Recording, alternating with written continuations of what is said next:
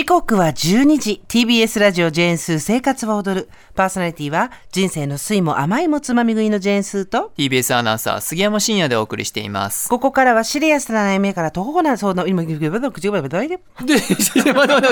てすっごい口が回らなくて自分でびっくりしたいや、な、その後めちゃくちゃ回ってましたよ。なんか、わかんない。回らない感じの表現が今すごいうまかったね、すごいうまかったものは何語？もう二度とできない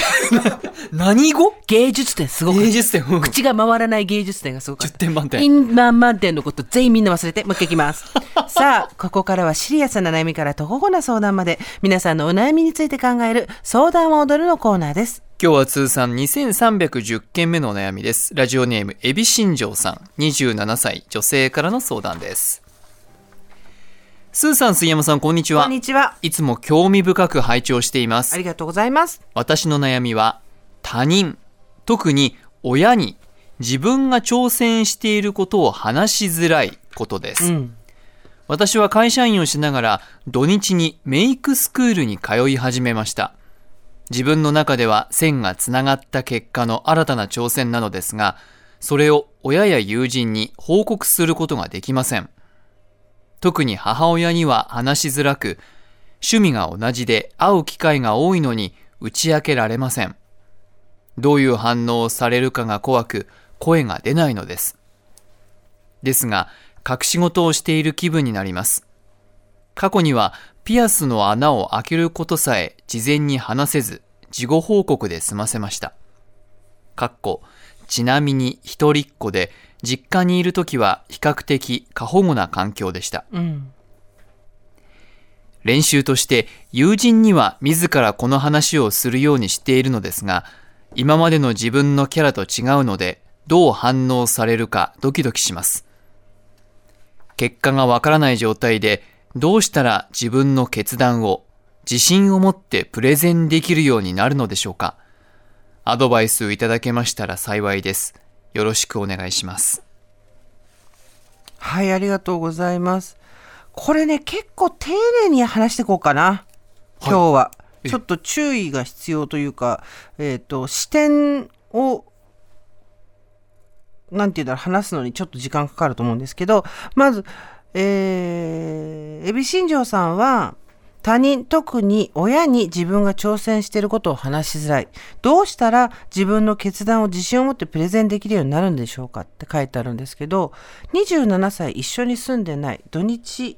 まあお休みの時っていうのはそういうのなのかな？えっ、と、メイクスクール。別に全然言わなくていいじゃないですか。親にそもそも論。ミクスクールに行ってること。話したくなれば話せばいいし、ええそういうの言うとブツブツうるさいんだよ。だからもう黙っとくんだっていう人もいるでしょ？そうですね。だけど、自分がこれを話した時にどう反応されるか分からなくて怖い。ええつまり、ここから分かるのは、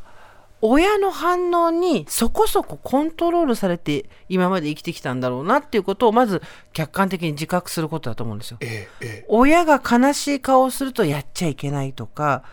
あのね、怒るとか注意されるっていうのはまだいいんですよ。あの、感情の発露としてそれに反抗しやすいんです、そういう方がまだ。だけど、悲しい顔をされたり、がっかりされたり、まあ、この、えー、エビ新庄さんの親はどうかわかんないけど、あざけり笑うような態度をされ、いわゆる馬鹿にされたりとかっていうのを、自分がその人が自分を保護してくれないと生きていけないっていう状態の環境の時にやれると結構それでコントロールされちゃうことあると思うんですよね。えで、えー自分の決断を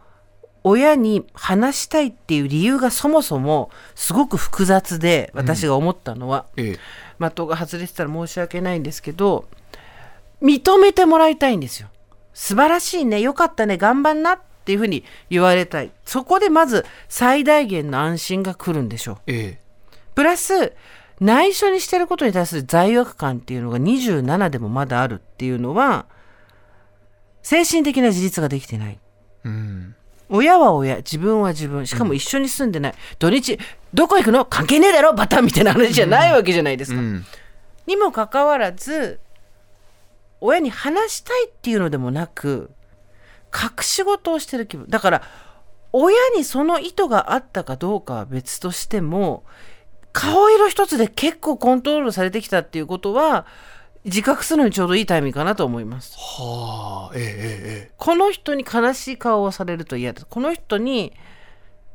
小馬鹿にされたりするとすごい傷つくっていうので自分の行動を制限することって結構権力差があると楽勝なんですよね。えうんでその向こうに意図があるかどうか分かるけどそういうことは多分あったんじゃないかなとまず思います。であとどう反応されるか友人には自らこの話をするするようにしてるんですが今までの自分のキャラと違うのでどう反応されるかドキドキします。まあまあさらっと流せばわかる普通にそうだよね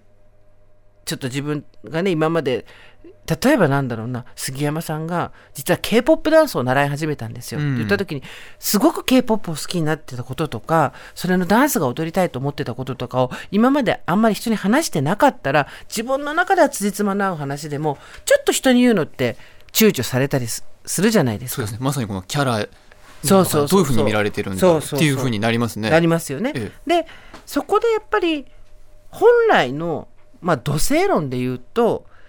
やりたいことっていうのとやりたいことをやってる自分やりたいことっていうのがくっついた自分いわゆる属性として自分の、えースペックの一つ属性の一つになった時に周りからどう見えるかっていうのは超どうでもいいんですよ本質的には。うんそれはなんとなくわかりますよね、はい。杉山さんが K-POP ダンスを習い始めたことで杉山さんの価値が上がったり下がったりすることは本質的にはないわけです、でみんなそれで頭では分かってるけどでもやっぱりちょっと恥ずかしいなとかちょっとできるかどうか分かんないからドキドキするなとかっていうのあると思うんですが、ええ。ただこれがね友人にこの話をするときに今までの自分のキャラと違うのでどう反応されるかドキドキします。この何かの属性が自分の中についた時にそれを他者がどう思うかっていうことに対してちょっと過敏だとは思います、その親のこととかと合わせて考えるとでやりたいことっていうのは主客で言うと自分が主でやりたいことっていうのは客体化されたものです。でここに自分がどう向き合うかっていう話なんですけどそ今この海老新庄さんの視点は何かっていうとそのやりたいことっていうのはくっついた状態の自分がどう見えるかっていう第三者の目線で見てるんですよ。うん。わかります、うん。でも本質的には自分自身が一人称でやりたいことっていうのと向き合う話じゃないですか。うん。そこに第三者の目はないんだけどそのやりたいことがくっついた自分っていうのが人からどうジャッジされるか。っていうことに対しての恐怖。でそこで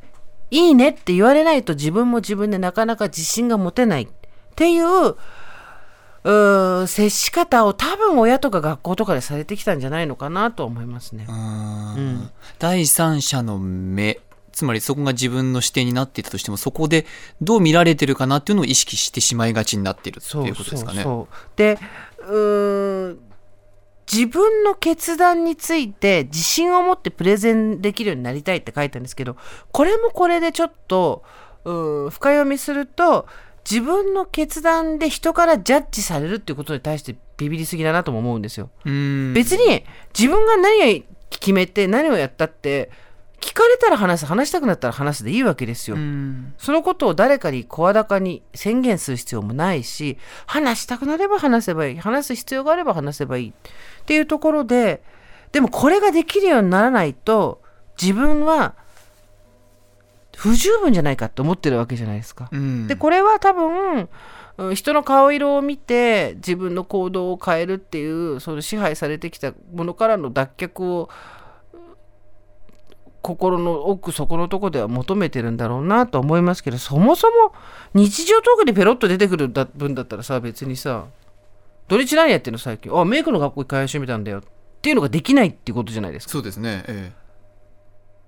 それがどうしてなのかっていうのをもう一回書き出してでも考えた方がいいしそれがどこから始まったのか。多分小学校とか幼稚園の時とか遡っていくと絶対ポイントがあるはずなので自分が良かれと思って例えば何かを持ってきた時に親がすごく悲しい顔をしたとか笑われたとか学校で友達にそれをやられたとかそういう原点の記憶が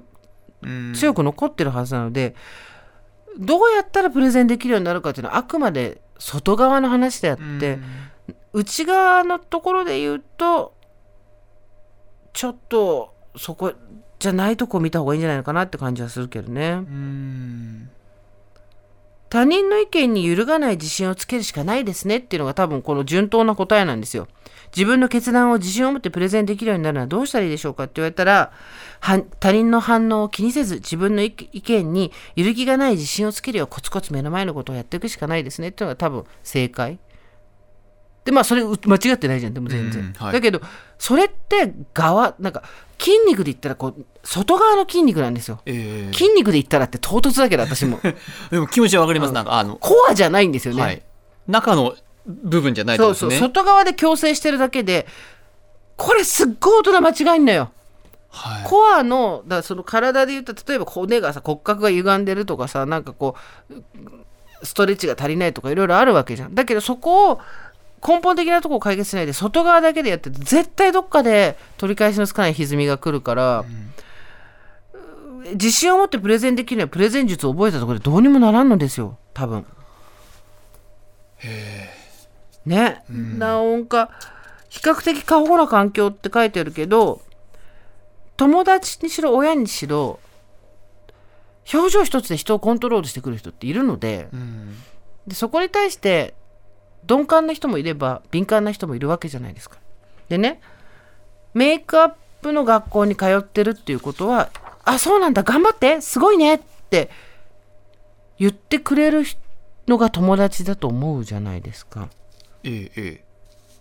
普通はっていう言い方をあえてしますけど。えうん、応援してくれるってことですか？そう。ではい。自分の中では線がつながった結果の新たな挑戦なわけじゃないですか、はい。思いつきでやったわけじゃないわけじゃないですか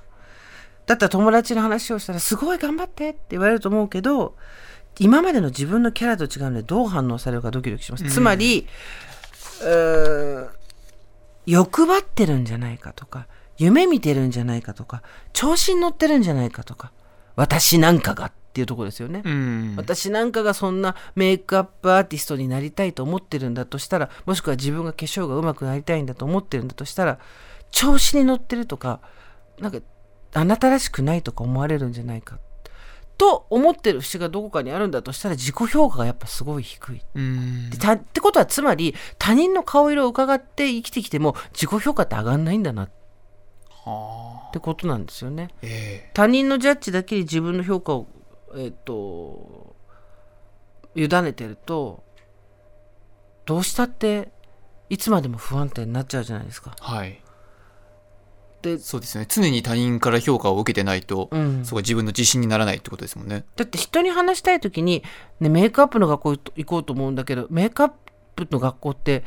どんなとこかなとか誰か周りに行った人いるとかそういう相談じゃないじゃんこの人がしたいの。えメイクアップの学校に通い始めましたっていうことだけで自分がどうジャッジされるかでしょえはい。